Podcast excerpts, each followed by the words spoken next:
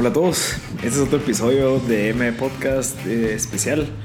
Realmente ahorita creo que ya puedo decir que después de 106 o 107 conversaciones con emprendedores, pues tengo un poquito de derecho de, lograr concluir y recomendarles cosas. Entonces creo que estos videos y estos podcasts en donde yo tengo la, el placer de conversar con ustedes va a ser pues más recurrente común Acabo de terminar una de las entrevistas más interesantes que he tenido. Eh, la, entrevista que tuve ahorita, hace 20 minutos, fue con Javier Mata, que es el fundador de, de Yalo Chat, que es una plataforma increíble. O sea, lo que están haciendo.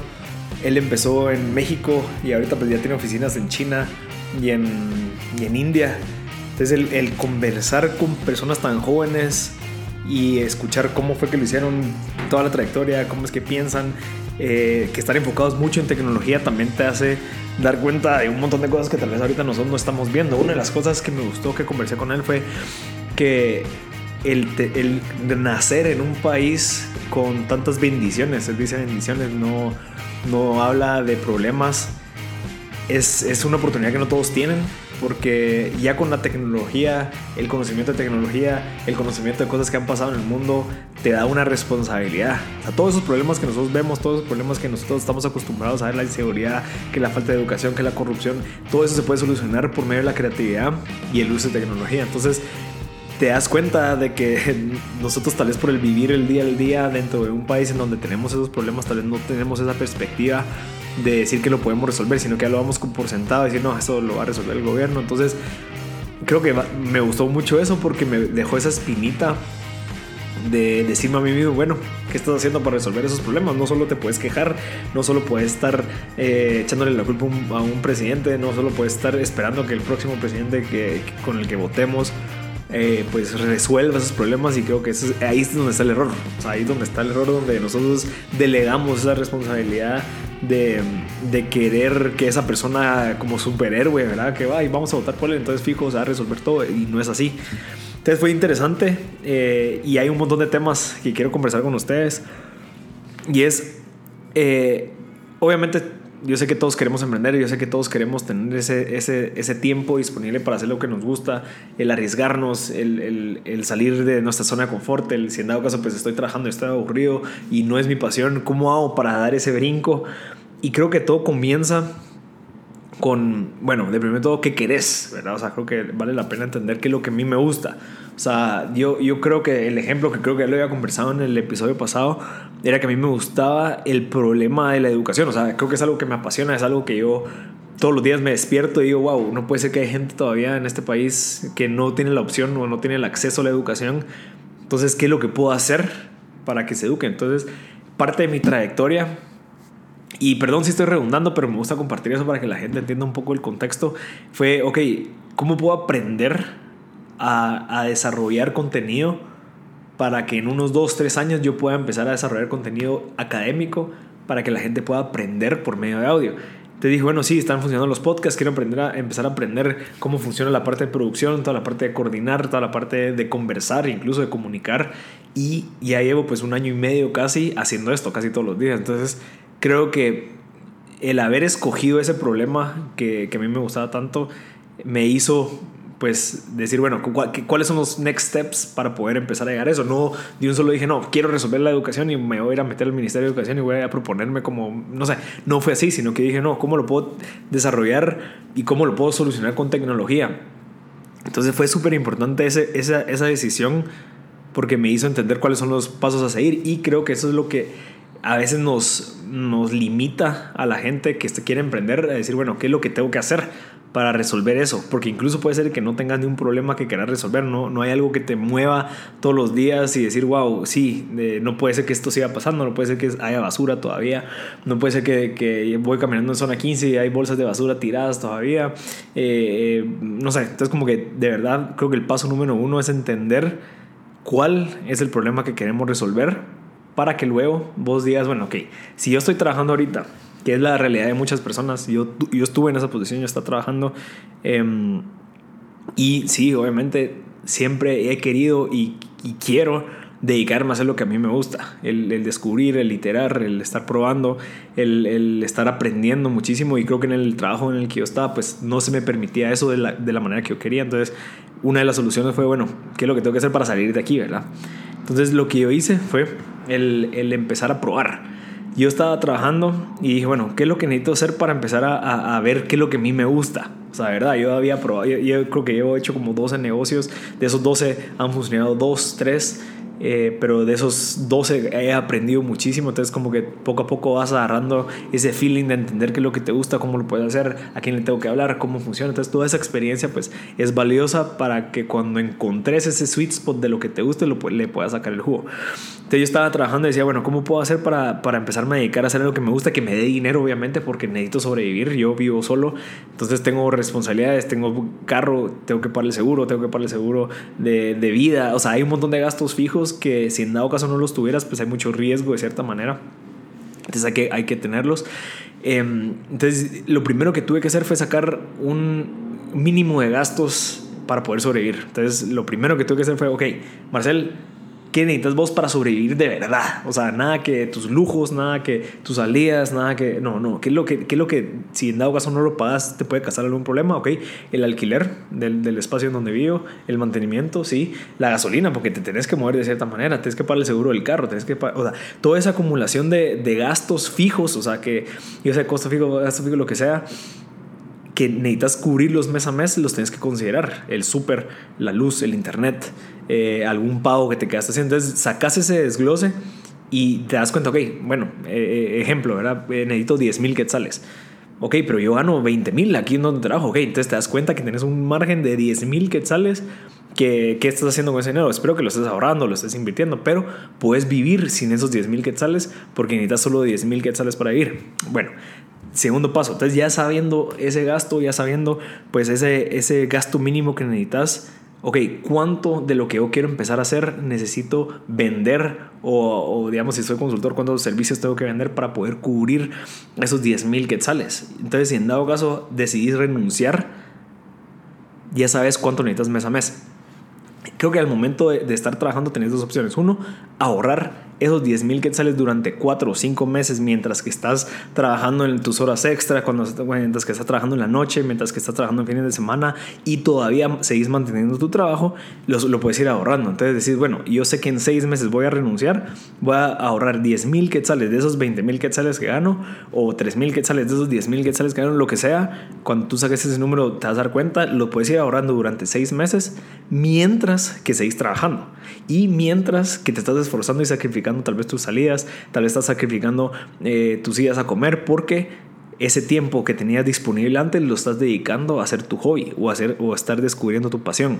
¿Me explico? Entonces yo lo que empecé a hacer fue eso. Dije, bueno, ok, yo sé que en cuatro o cinco meses quiero renunciar, voy a empezar a ahorrar para poder en cuatro meses salirme del trabajo y tener cuatro meses de, de sobrevivencia de cierta manera para probar y, e ir y dedicarle full time a lo que yo estoy haciendo. Entonces creo que fue una estrategia inteligente porque como, como mucha gente piensa que los emprendedores se tiran al agua y que no, eso al final no es tan cierto porque lo que necesitas hacer de verdad es entender de que tenés que tener un plan, tenés que tener una estrategia, no solo puedes tirarte al agua y ahí, ahí ver qué tal me va, no, porque tenés gastos, tenés, yo tengo que mantener pues un perro, entonces obviamente tenés ciertas responsabilidades, ya no solo tú.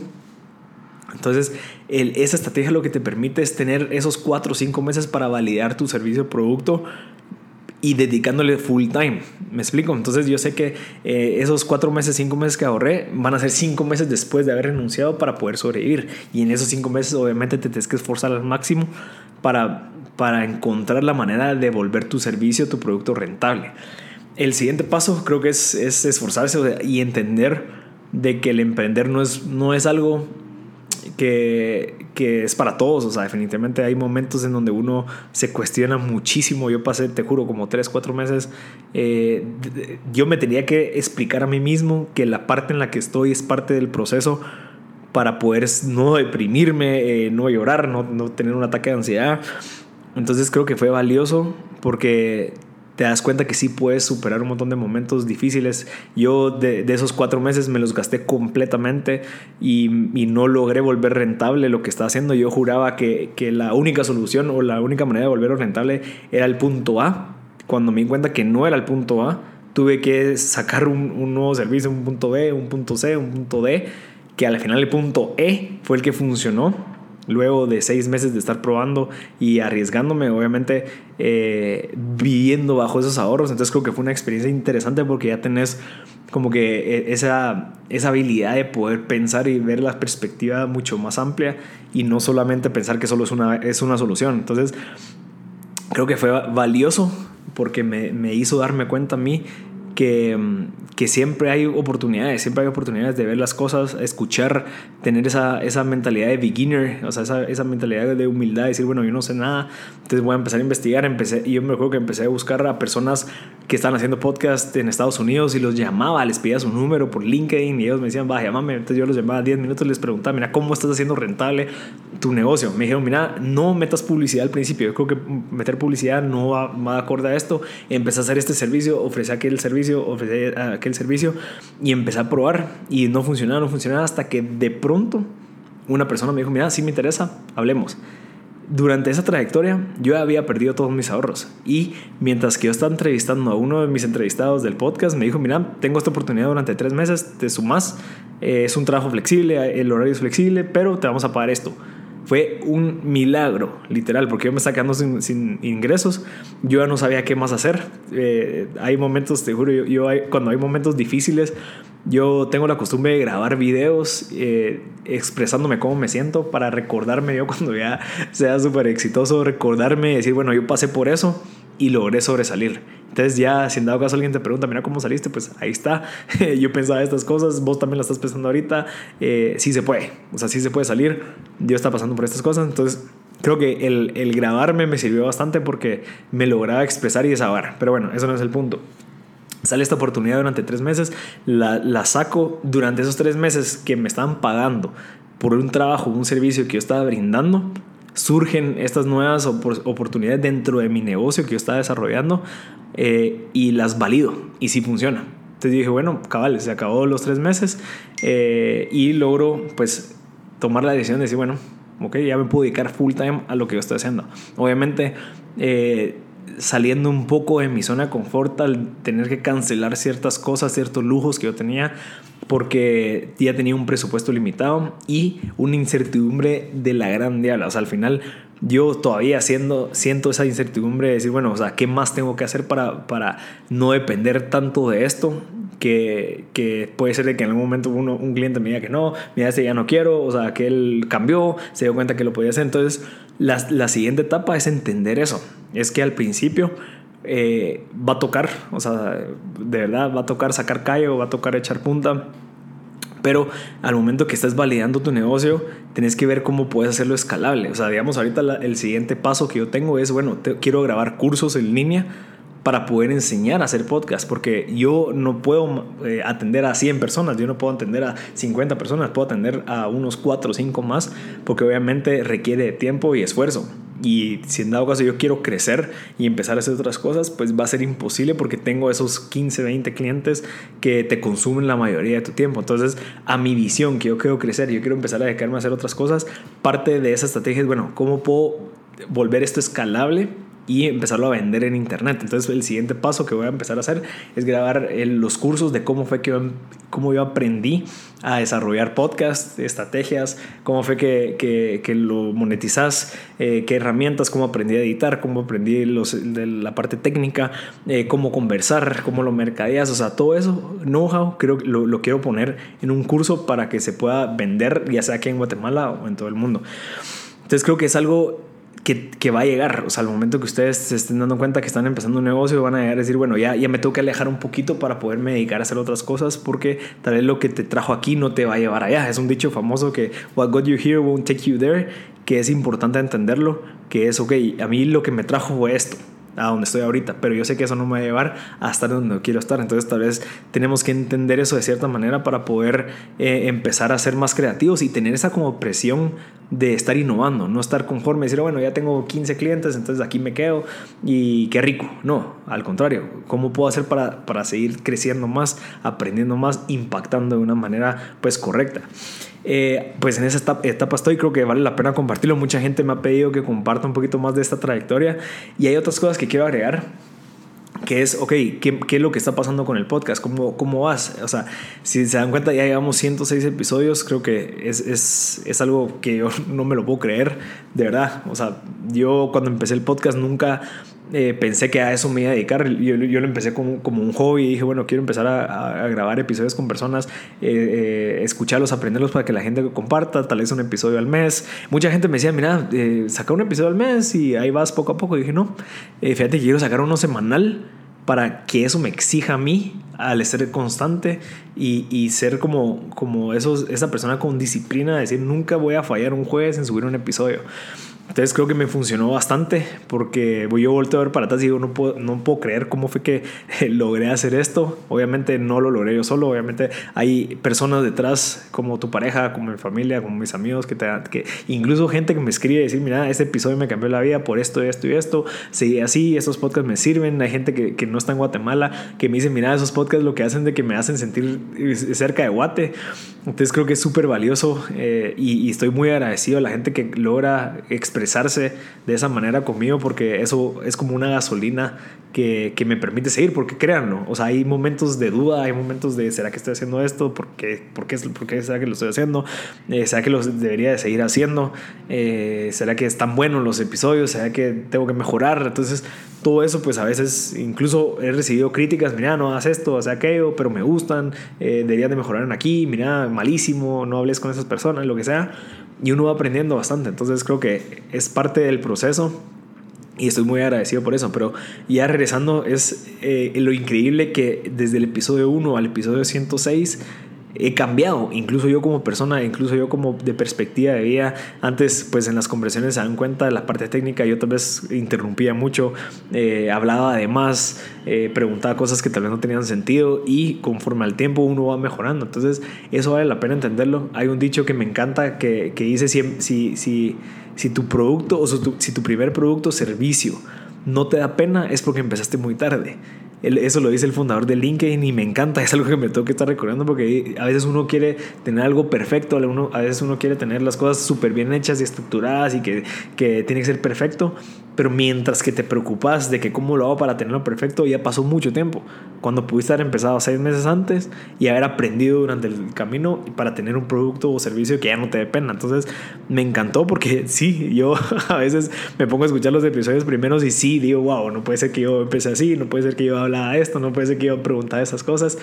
Entonces lo que quiero que, que, que, que absorban de lo que yo estoy conversando ahorita es que yo tampoco sabía qué hacer. O sea, y a veces uno, cuando va a estas conferencias, digamos, ahorita yo acabo de regresar del Volcano Summit, increíble, creo que hubo excelentes eh, conferencistas, hubo excelentes actividades y talleres, pero el ver a personas ahí, el ver a personas que sí, que la tecnología, sí, que, que yo pasé siete años trabajando y sí, que ahora ya soy exitoso, te hace cuestionarte, wow, ¿qué lo, o sea, que estoy metido en lo que debería estar metido, puede ser que yo esté desarrollando, eh, no sé, soy, quiero ser entrenador de fútbol y, pero ese brother que está impactando tanto el mundo es tecnología y, yo no estoy metido en tecnología, pero, pero entonces, ¿qué hago? Eso, eso, eso pasaba porque yo estaba conversando con dos personas, incluso yo, yo me lo cuestioné bastante, que es como que sí, esas personas te tienen, la idea es que te inspiren, pero no, no, la idea no es que te compares con ellos. O sea, sí, obviamente son exitosos en su manera, lo han logrado, pero cada uno tiene su camino.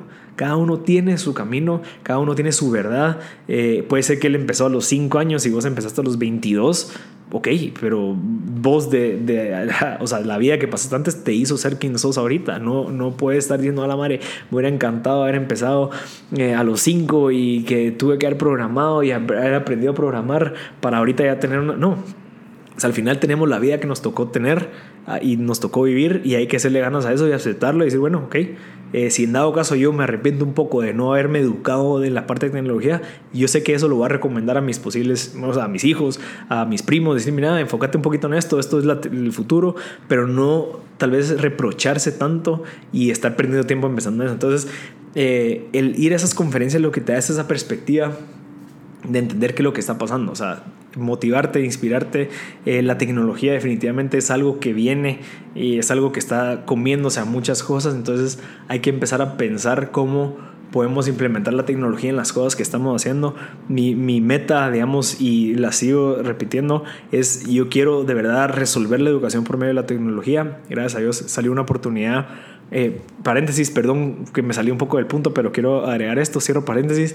Eh, eh, me salió una oportunidad increíble con la del Valle, la Universidad del Valle, así que muchas gracias a la Universidad del Valle. Me están ayudando a desarrollar el pensum de, cierto, de cierto currículo de la, del currículum nacional base para desarrollarlo en forma de audio. Entonces la idea es de que nosotros podamos educar ciertas clases o ciertos pensums académicos por medio de audio. ¿Por qué? Porque hay mucha gente que no puede estudiar porque tiene que ir a trabajar. Hay mucha gente que, que digamos, el, el, eh, mucha gente que nosotros tenemos cerca pasan dos a tres a cuatro horas, si no estoy mal, o más, en la camioneta para ir de un punto B a un punto A o un punto A a un punto B. ¿Qué hacen durante esas cuatro o cinco horas que pasan en el bus? Nada, escuchan música, eh, van escuchando la música del bus, eh, van pensando, van durmiendo. Entonces a veces nosotros decimos, sí, pero pues, ¿por qué no se educan? Porque su realidad es otra.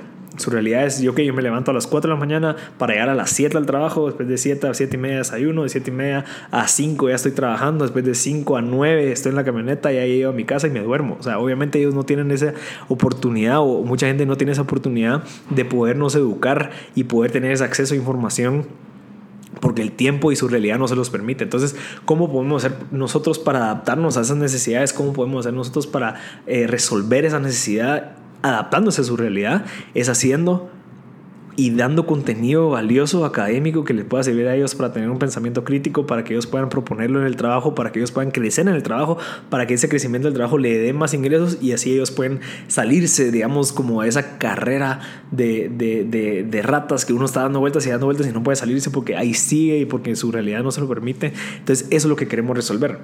Eh, no sé qué iba con la parte del evento, pero creo que es importante. Eh, la idea es de que cada uno va en su camino. Eh, todos empezamos, todos tenemos un camino que nos toca y, hay que aceptarlo. Y al momento que uno lo acepta, pues obviamente eh, ve qué solución tiene a eso, ve cómo lo puede resolver. porque a veces uno espera que tener la vida perfecta para poder emprender o decir a la madre, yo porque no nací con una familia de dinero, entonces no puedo hacer esto. No, o sea, al final hay mucha gente que ha logrado sobresalir por otros medios, por creatividad. Hace poco estaba conversando con una persona después de dar una conferencia y se me acercó y me dijo, mire, usted que le recomienda a todos de que eh, fue una conferencia como a, a personas como de 18 a 22 años, entonces le decía, mucha, la edad que tienen ustedes ahorita es perfecta para emprender ¿Por qué? Porque ustedes ahorita no tienen responsabilidades de cierta manera. O sea, su única responsabilidad es sacar el estudio, eh, el, aprender, el, graduarse, pero no tiene, hay, mucha gente que no tiene hijos, hay mucha gente que no tiene una familia, hay mucha gente que no tiene una hipoteca. Entonces, ¿por qué van a esperar hasta tener una, hasta esperar a tener hijos, esperar que tener una hipoteca, esperar que tengan un montón de, de, de deudas para emprender? Ustedes, ustedes ahorita lo peor que les puede pasar es, ah, la madre, perdí mi tiempo o madre, no me funcionó, entonces eh, regreso a la casa, a mi casa a dormir porque igual como viviste todavía con tus papás, pues puedes, eh, no sé, no tenés esa, esa, esa pena, esa responsabilidad de, mantener un, lugar. Entonces el, arriesgarse a esas edades te permite tener mucha o mucho más adversión a riesgo que alguien de mucha más, eh, eh, que sea mucho más adulto, porque ya hay responsabilidades. Yo incluso ahorita digo, wow, yo creo que me, me, arriesgué y emprendí o empecé a aprender emprendiendo desde chiquito, o sea, de verdad, yo empecé como a los 17, 18 a emprender, a, a, probar, a aprender, probar, aprender, fallar, aprender, fallar, pero yo tal vez eso no me hubiera permitido hacérmelo ahorita. Pero gracias a Dios yo lo, lo empecé a hacer de chiquito. Entonces, si estás escuchando y tenés esas edades, te recomiendo que, que lo empieces a hacer, de verdad. Eh, te recomiendo que empieces a, a, a, darte cuenta de que tenés oportunidades de escoger, de decir, bueno, yo sé que ahora este solo lo único que tengo que hacer es estudiar, entonces puedo dedicarme a hacer mi pasión, ver cómo lo puedo volver rentable. Y ahorita pues una de las pasiones que están surgiendo mucho es ser youtuber, porque obviamente hay un mercado enorme más en Latinoamérica, entonces ¿por qué no lo haces? Proba, falla, date cuenta, aprende, para que luego cuando, lo, cuando quieras hacer algo nuevo digas, ok, todo lo que no hice o todo lo que hice mal eh, durante aquel emprendimiento que quise lanzar, no lo voy a hacer ahorita, entonces voy a mejorar y me voy a ir acercando poco a poco. Entonces es importante tener esa mentalidad de ser conscientes del tiempo, ser conscientes de tus recursos, ser conscientes de tu realidad, eh, porque cuando tengas edades mucho más grandes, cuando ya tengas nuestras edades, te vas a dar cuenta que, que eh, cada vez se pone un poquito más difícil. Eh, la gente que, se, que, que quiere emprender, yo sí les recomiendo que lo haga, de verdad, les recomiendo que, que emprendan, pero de verdad ejecuten, o sea, mucha cosa, o sea, a veces uno vive en el mundo de las ideas, uno vive emocionado porque tiene un montón de ideas, pero hasta que no lo hagas, hasta que no lo ejecutes, pues no va a poder salir adelante esa idea, no vas a poder ser un emprendedor, no vas a poder validar o resolver un problema hasta que de verdad ejecutes las ideas. Entonces, el hecho de tener ideas, pues te hace sentir a veces bien, te hace sentir como, o te hace, te hace sentir como un emprendedor de cierta manera, que al final puede ser que no lo seas, porque al final solo estás viviendo bajo una idea entonces yo le recomiendo que, que, si tienen una idea, ejecútenla, de verdad. Tengo la idea de, de, vender relojes, bueno, voy a mandar a traer cinco relojes. Voy a mandar a traer cinco relojes de China, bueno, voy a invertir 100 dólares, papá, pesarme 100 dólares o, o mira cómo recaudo 100 dólares. Ah, ya me recordé que era lo que quería decir con, con lo del evento, pero solo termina esto. Entonces, se puede, se puede, eh, se puede empezar a aprender probando definitivamente y eso es lo que les recomiendo para que vayan aprendiendo. A lo que iba con el evento fue que una vez estaba yo platicando, dando una conferencia eh, y me encantó porque esta persona se acercó a mí y me dijo, mira, ¿qué pasa si yo no tengo el apoyo de mis papás? ¿Qué pasa si yo no tengo el apoyo de mis papás? Yo no vivo con mis papás, vengo de otro país y no tengo ese colchón financiero que yo puedo llegar con mi papá, pedirle, mira, dame 20 mil quetzales para probar. Eh, me gustó esa pregunta porque me puso un poquito incómodo. O sea, fue como que, wow, ok, eh, te la respondo. Lo que le respondí fue que si en dado caso tú no tenés el capital familiar, digamos, como para respaldarte, para poder hacer una idea, hay muchas maneras de construir ese capital. Que estés dispuesto o no a hacerlo, creo que es muy importante. Me recuerdo que uno de mis primeros negocios lo lancé vendiendo mi moto, eh, lo lancé haciendo ventas de garage y me recuerdo que yo vendía un montón de cosas. Siempre era como que hacía ventas de garage, vendía ropa y siempre como que reunía ese capital para, para poder eh, usarlo para otras cosas. Y una de esas fue empezar mi primer negocio. Eh, tal vez lo que tenemos problema, que lo hablé en el episodio pasado donde yo, eh, donde yo hablaba, era que a veces nuestra identidad no nos permite esforzarnos de cierta manera que nos, salga, nos saque de esa identidad. Me explico. O sea, si en dado caso tú quieres ganar 4 mil, 10 mil quetzales en dos meses porque quieres emprender un negocio, ok, y no quieres trabajar porque obviamente para poder trabajar requiere muchas cosas, decir, bueno, puedo lavar carros los fines de semana, puedo pasear perros entre semana, puedo hacer trabajos durante un par de días a la semana, puedo hacer, eh, ir a apoyar a mi abuelita a pintar la casa, o sea, muchas cosas se pueden hacer, pero el problema es que si estás dispuesto a hacerlo. O sea, hacer una venta de garage significa que tienes que estar afuera con una mesa, con ropa, y pasen tus vecinos que te vean y que se rían de vos. Dice la madre, ¿él qué está haciendo? Sí, pues estoy ganando mi dinero porque quiero emprender.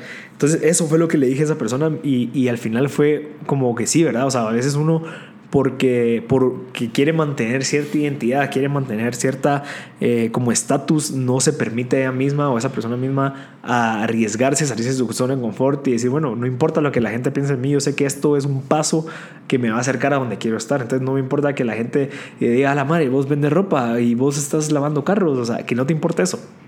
Porque al final tú, o sea, estás viendo una perspectiva mucho más amplia y estás diciendo, yo sé que todas estas cositas me van a enseñar, me van a, me van a acercar a esa meta para que yo cuando esté en esa meta yo pueda voltear y decir, bueno, ok, sí se pudo mucha. O sea, sí se pudo, eso requiere esfuerzo, requiere de esa mentalidad de, de, de echar punta. Y, y, se lo recomiendo porque vale la pena. O sea, de verdad yo, yo me he dado cuenta, mucha gente, mis amigos, mucha gente, gente conocida, nunca lo hizo. Entonces ahorita están pues un poquito complicados de cierta manera porque no saben qué hacer y dicen, sí, quiero emprender y quiero empezar. Pero dije, men, hace 10 años pudiste haberlo hecho y ahorita vas a empezar desde cero te va a llevar 5, 6, 7 años aprender todas las cosas para empezar a hacer algo o sea, interesante. Entonces, les recomiendo y a la gente que no tuvo la oportunidad, pues les recomiendo que entiendan eso, que va a llevar tiempo y que, y que lo hagan, porque vale la pena. Yo ahorita todos los días me levanto con una sonrisa en la cara y digo, wow, o sea, estoy viviendo algo que yo siempre quise. Obviamente hay desafíos, obviamente hay muchísima incertidumbre, pero es algo que yo decidí hacerlo. Entonces, quiero que este episodio sea, espero que sea práctico, de verdad, a veces pues eh, divago mucho, pero espero que les haya servido. Definitivamente les recomiendo que prueben, eh, si se puede, eh, vale la pena el, el, el, premio, solamente creo que algo que todos repiten en los podcasts es mucha toca echar punta. O sea, que vos mismo te digas, mira, toca echar punta. O sea, toca en una reunión, bueno, toca. Toca ir hasta la Roosevelt y vos estás en carretera, toca, porque es parte de esto. Toca, eh, toca y, si, toca ir, y toca gastar, y toca invertir, y toca, eh, eh, pues, reírte de chistes que no dan risa, porque toca, pues, ganarte a ciertas personas. Entonces, se lo recomiendo, vale la pena. Y de verdad, muchas gracias a todos los que están escuchando este podcast, muchas gracias a la gente que dedica su tiempo, porque yo sé que son largos, eh, pero yo estoy tratando de conseguir una biblioteca, así en unos 10 años, de unos mil, dos mil, cinco mil episodios de gente de Guate que está haciendo muchas cosas. Y espero que valoren ese esfuerzo porque eh, es, no, es, no es, o sea, sí es medio complicado, o sea, es, es difícil, sí requiere su trabajo, pero espero que les sirva y que se lo disfruten. Así que este fue otro episodio especial y espero que, que, sigan siguiéndonos. O sea, hay muchas cosas que por venir, siempre buscando la manera de mejorar y darles el mejor contenido. Así que muchas gracias y disfruten este podcast.